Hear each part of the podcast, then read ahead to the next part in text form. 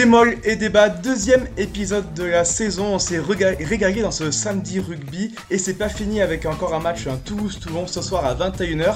Avec moi pour euh, analyser ce week-end de rugby, on retrouve notre correspondant en Auvergne-Rhône-Alpes, notre, pardon, correspondant, notre euh, envoyé spécial permanent, pardon. Allez. c'est bon, je l'ai noté. Nicolas Zanardi, salut Nico. Salut. Et dans la capitale, Marc Duzan, salut Marco. Salut Baptiste, salut Nico. Bon, on commence avec l'enseignement du week-end comme toujours. Et euh, voilà, on n'a pas se mentir, il y a quelques semaines de ça, on a tourné les, previews pour présenter chaque équipe top 14.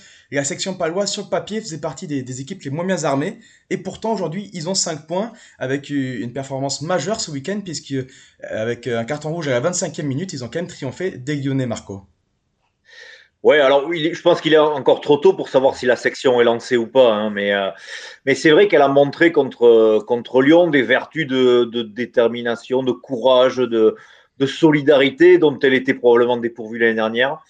Et ça, c'est déjà un bon début quand on, joue au rugby, euh, puisqu'elle a, repoussé les Lyonnais, quand même, il faut, se les fader les Lyonnais, hein, elle les a repoussés à l'infériorité numérique pendant, euh, bah, pendant plus d'une heure de jeu, je crois.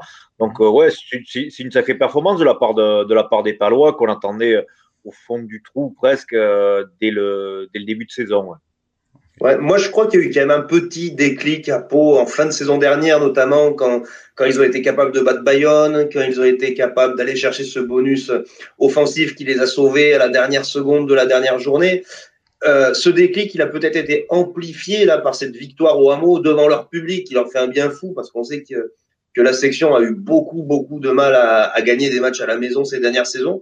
Donc, de là à dire que leur saison est définitivement lancée et qu'ils voguent vers un maintien certain, euh, on s'y hasardera pas. Par contre, euh, penser que leur saison est peut-être, oui, bel et bien lancée et que et qu'ils ont une bonne carte à jouer dans ce top 14, ouais, je suis, je suis assez d'accord. Parce que moi j'étais j'étais j'étais curieux de, de, voir ce que donnerait euh, ce que donnerait Sébastien Piccheroni puisque ben, c'est un cadre technique hein. il a il a pas d'expérience en club il n'a entraîné jamais que, des gosses de ce que de, ce que j'ai cru comprendre des gamins qui étaient contents d'être en sélection là il hérite d'un groupe de 40 pros de 40 caractériels ou presque puisque ben, les effectifs de la section paloise enfin c'est jamais facile hein. Euh, voilà, ben, écoute, il, a l'air de bien s'en sortir. Euh, ça a l'air d'un homme plutôt intelligent. Euh, ben, pour l'instant, bravo à lui. Il faut voir ce que ça donne sur la durée. Mais je me souviens que c'est Philippe Agostini qui, sortait de la DTN à l'époque où il avait pris Clermont-Ferrand. Ça s'était soldé par un énorme échec parce qu'il n'avait pas su gérer les, les, égaux de ces mecs-là. Gérer un vestiaire de pro, c'est tout sauf facile. Quoi historiquement, oui, les, les, les, entraîneurs venus de la, de la DTN, du, du cadre fédéral, ont beaucoup de mal à, à, prendre en main les équipes de top 14. C'est un défi énorme. Il s'est mis en danger. Euh, Sébastien Picroni, on, on, promettait des tas de choses euh, à la Fédé, peut-être une place de DTN dans quelques années, euh, on ne sait pas. Il s'est mis en danger. C'est tout à son honneur. personne n'est encore arrivé en tant que cadre à avoir de très bons résultats avec un club professionnel. Mais bon, personne n'avait jamais réussi à être champion du monde moins de 20 ans deux fois de suite. Euh, on, peut penser qu'il a quelques atouts pour s'en sortir. C'est ça que le début de saison est vraiment rassurant pour moi. C'est que les, Palois avaient un, un côté où Piquerones venait pour bâtir un projet, on a l'impression. C'est un peu ce qu'il faisait avec les jeunes aussi. Il vient pour, pour plusieurs années, un projet à long terme, et ça commence déjà très très bien. C'est ça qui est encourageant pour, pour dans la section le problème des projets à long terme dans un club de bas de tableau, quand quelques jeunes émergent, il, ne reste pas. Après, il faut, il faut bien habiller le produit et, le vendre. Hein. Évidemment que, que, de toute façon, il faut proposer quelque chose, sinon, sinon on n'existe pas. Euh, il est encore tôt hein, pour, pour, pour euh, se prononcer. J'ai l'impression que la section va un peu naviguer à vue et va être très, très dépendante de certaines individualités. Antoine Astoy, pour ne pas le nommer, ou, ou deux, trois autres joueurs qui sont très, très importants. Euh, voilà, il faut lui espérer un peu de chance, un peu de réussite, et puis avec beaucoup de travail, voilà, ça, ça pourra peut-être passer. On peut surtout lui souhaiter d'être épargné par les blessures. Car euh, même s'il est cadre technique historiquement, il sait très bien qu'il est archi dépendant de quelques joueurs et que le projet qu'il porte, malheureusement, sera, sera dépendant du rendement de, de certains de ces, de ces hommes. Tu parlais d'Antoine, il va falloir gérer sa, sa fin de contrat puisque il est, il est courtisé par de nombreux clubs. Montpellier est dessus, La Rochelle est dessus, le Racing s'est mis dessus. Euh, ouais, c'est le maître à jouer de, cette équipe, comment. je sais que, le, la, section Paloise lui a fait une, belle offre de prolongation. Il n'a il a pas encore dit oui, évidemment. Lui, son souhait, c'est d'accéder au top 6. Mais voilà, comment on va gérer ce, ce cas à la section paloise, ça va être, ça va être une problématique intéressante. financièrement, la section n'a pas les mêmes problèmes que des clubs comme Brive ou qu'ont pu avoir des clubs comme Brenon. Ils peuvent euh, proposer des, des, jolis salaires. Après, par contre, il faut proposer aussi un projet sportif, euh, être ambitieux et être en mesure de se qualifier. Voilà, tout le challenge de, de Pau est là. Ouais. Et pour finir sur cet enseignement du week-end, messieurs, il y a un autre enseignement dans l'enseignement. C'est qu'on n'aura pas d'agent cette saison, sans douter peut-être un petit peu. Mais à part clairement La Rochelle et Stade français, eh toutes les équipes ont, remporté au moins un match déjà. Et on ne voit pas ces trois équipes-là s'arrêter là, forcément, Nicolas. Eh ben oui, c'est une bonne chose hein, pour le top 14. C'est une bonne chose pour le suspense. C'est une bonne chose. Euh, voilà, il y aura. L'an dernier, il n'y avait pas eu de suspense euh, pour la relégation. Hein, euh, euh, il y a eu du suspense pour la 13e place, mais la dernière, on savait. ça, ça faisait deux ans, oui, voilà, où on se posait des questions, on se disait est-ce que le, le, palier est pas trop grand entre top 14, Pro D2, etc. Euh, les matchs de barrage nous avaient déjà prouvé que non. Là, le début de saison, on continue à nous prouver que non. Euh, la question qu'on pourra se poser à long terme, on nous avait vendu une nationale qui était censée mieux préparer les clubs de pro, de, pour la montée en Pro D2. Manifestement, c'est pas encore le cas. Mais en tout cas, pour cette passerelle euh, entre top 14 et Pro D2, oui, elle, elle existe, elle fonctionne et on peut que s'en réjouir pour le rugby. Ouais, puisque tu en parles, les premiers en, Pro D2 ont perdu leur, leur, toutes leurs rencontres pour l'instant, Narbonne et Bourg-en-Bresse. Pour finir ce, samedi de top 14, voilà les autres résultats. Montpellier a battu Brive 39 à 17, Perpignan bat Biarritz 33 à 20, Bordeaux bat le Stade français 37 à 10 et le Racing bat la Rochelle 23 à 10 également. Et enfin, la dernière rencontre, c'est la surprise de cette journée. Et on va pouvoir passer à, à la question qui fâche. Clermont 30, Castres 34 l'ASM s'incline à domicile d'entrée quand on sait qu'ils voilà, sont particulièrement attachés aux, séries d'invincibilité à domicile au Michelin. Nicolas, toi qui es en partie en charge de ce club pour le middle, qu'est-ce qui ne fonctionne pas à Clermont euh, si on pouvait répondre en une minute à cette question, ce serait euh, que te dire. Ce qui ne fonctionne pas, d'abord, on a l'impression d'une énorme euh, fébrilité. Euh, voilà, sur le match de, ce week-end, on a l'impression que Clermont fait le plus dur par deux fois. Une première fois juste avant le retour au vestiaire à la mi-temps, une deuxième fois à trois minutes de la fin. Et en deux occasions, ils se débrouillent à, perdre le ballon qu'ils avaient réceptionné sur le renvoi en plus. Hein. Mais à le perdre, offrir une munition à, Castres qui, qui, l'exploite. Et on sent de la nervosité, on sent de la fébrilité, on, on sent que quelque chose ne tourne pas rond, on sent que cette équipe, sans qu'elle ne progresse pas, euh, parce que Lyon, ils avaient déjà été en difficulté sur les zones de contact, sur la défense individuelle, sur, des problématiques qui ont ressurgi contre Castres, en fait. Et euh, on a vraiment le, sentiment, alors même si John O'Gibbs, qu'on a interrogé après le match, nous assurait qu'en tant qu'entraîneur, il ressentait du progrès, c'est tout à fait normal, hein, vu qu'il est proche du groupe. Mais quand on est à l'extérieur, qu'on a un point de vue plus large, on a du mal à, situer une progression en fait entre les deux matchs. Et ça, c'est peut-être le plus inquiétant pour l'instant. Ouais, c'est paradoxal parce que c'est paradoxal parce que quand, quand arrive un nouveau coach, ça, s'accompagne d'un regain d'énergie, une nouvelle, une sorte d'électrochoc. Euh, et là, Clermont semble, semble ronronner, quoi. Mis à part euh, les bons matchs de, de Gigi Anran, l'ancien ouvreur de, du Munster, je vois aucune bonne nouvelle, quoi le chantier semble immense devant, euh, immense derrière. Ouais, il n'y a, pas eu, a pas eu d'électrochoc, quoi. Et pour l'anecdote, euh, Jono Gibbs se retrouve au, fin fond du classement avec Roland O'Gara, euh, son ancien grand Satan à La Rochelle. C'est assez mhm. cocasse, d'ailleurs. Ouais, non, mais on, sent que des joueurs, en plus, ont envie de. Ah non, ne se satisfont évidemment pas de cette situation, mais, mais c'est désordonné, on ne sent pas. La, la comparaison avec Castres, elle est bonne parce que à Castres, il y a des joueurs comme Cocotte, comme euh, Urdapileta, qui peuvent être horripilants, mais qui sont des, joueurs de caractère et qui entraînent une équipe derrière eux et qui donnent leur image à cette équipe-là. Ils lâchent rien, qui bataille sur tous les ballons et qui est capable d'aller gagner à la fin. Clairement, il y a des caractériels, il y a des Lopez, il y a des, ah. des il y a des Ituria, mais, mais de caractériel, ils n'arrivent pas à faire une équipe de caractère. Voilà, on sent qu'ils se battent un peu dans le vent. Camille Lopez qui se prend à 10 mètres par Monsieur Marchand qui coûte 3 points, euh, qui, qui s'agace, euh, cette gestion de fin de match qui est pas bonne. Voilà, c'est des sommes de petits détails qui font que ouais, que ce groupe, peut-être, euh, c'est un peu comme les vieux couples, après tout. Peut-être qu'on vantait la continuité de Clermont, mais des fois, les vieux couples, il y a des problèmes qu'on enfouit sous le tapis et on vit pas pour autant plus heureux. Est-ce que, est-ce que n'y a pas une problématique justement dans le fait de, bah, d'avoir conservé ce groupe tant bien que mal pendant des années et des années, qui, commence à vieillir et qui commence à, à patiner, quoi. Voilà. le principal problème, il est là. Il va falloir que que John O'Gibbs trouve des solutions pour apporter de la fraîcheur. Aujourd'hui, la, la grande question, elle est là.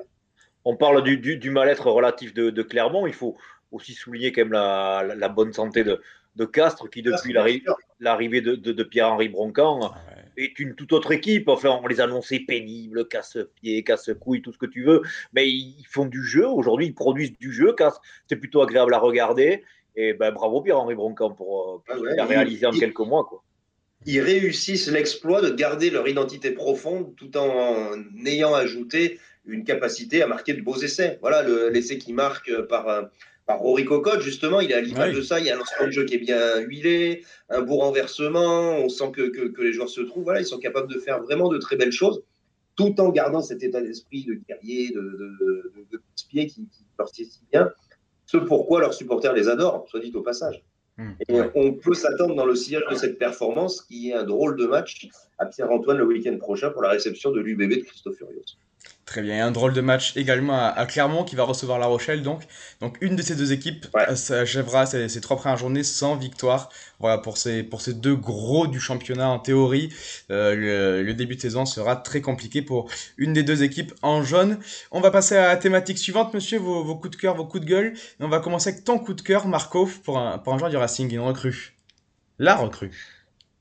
Ouais, écoute, la seule recrue du Racing, Baptiste Pesanti, mhm. euh, en provenance de la section paloise, arraché 500 000 euros à la section paloise, euh, qui devait amener la rusticité, la rugosité au pack, au pack un peu tendre du, du Racing. Et hier, il a joué 25 minutes, Baptiste Pesanti, ben, il a amené ce, ce qu'on attendait de lui. Quoi.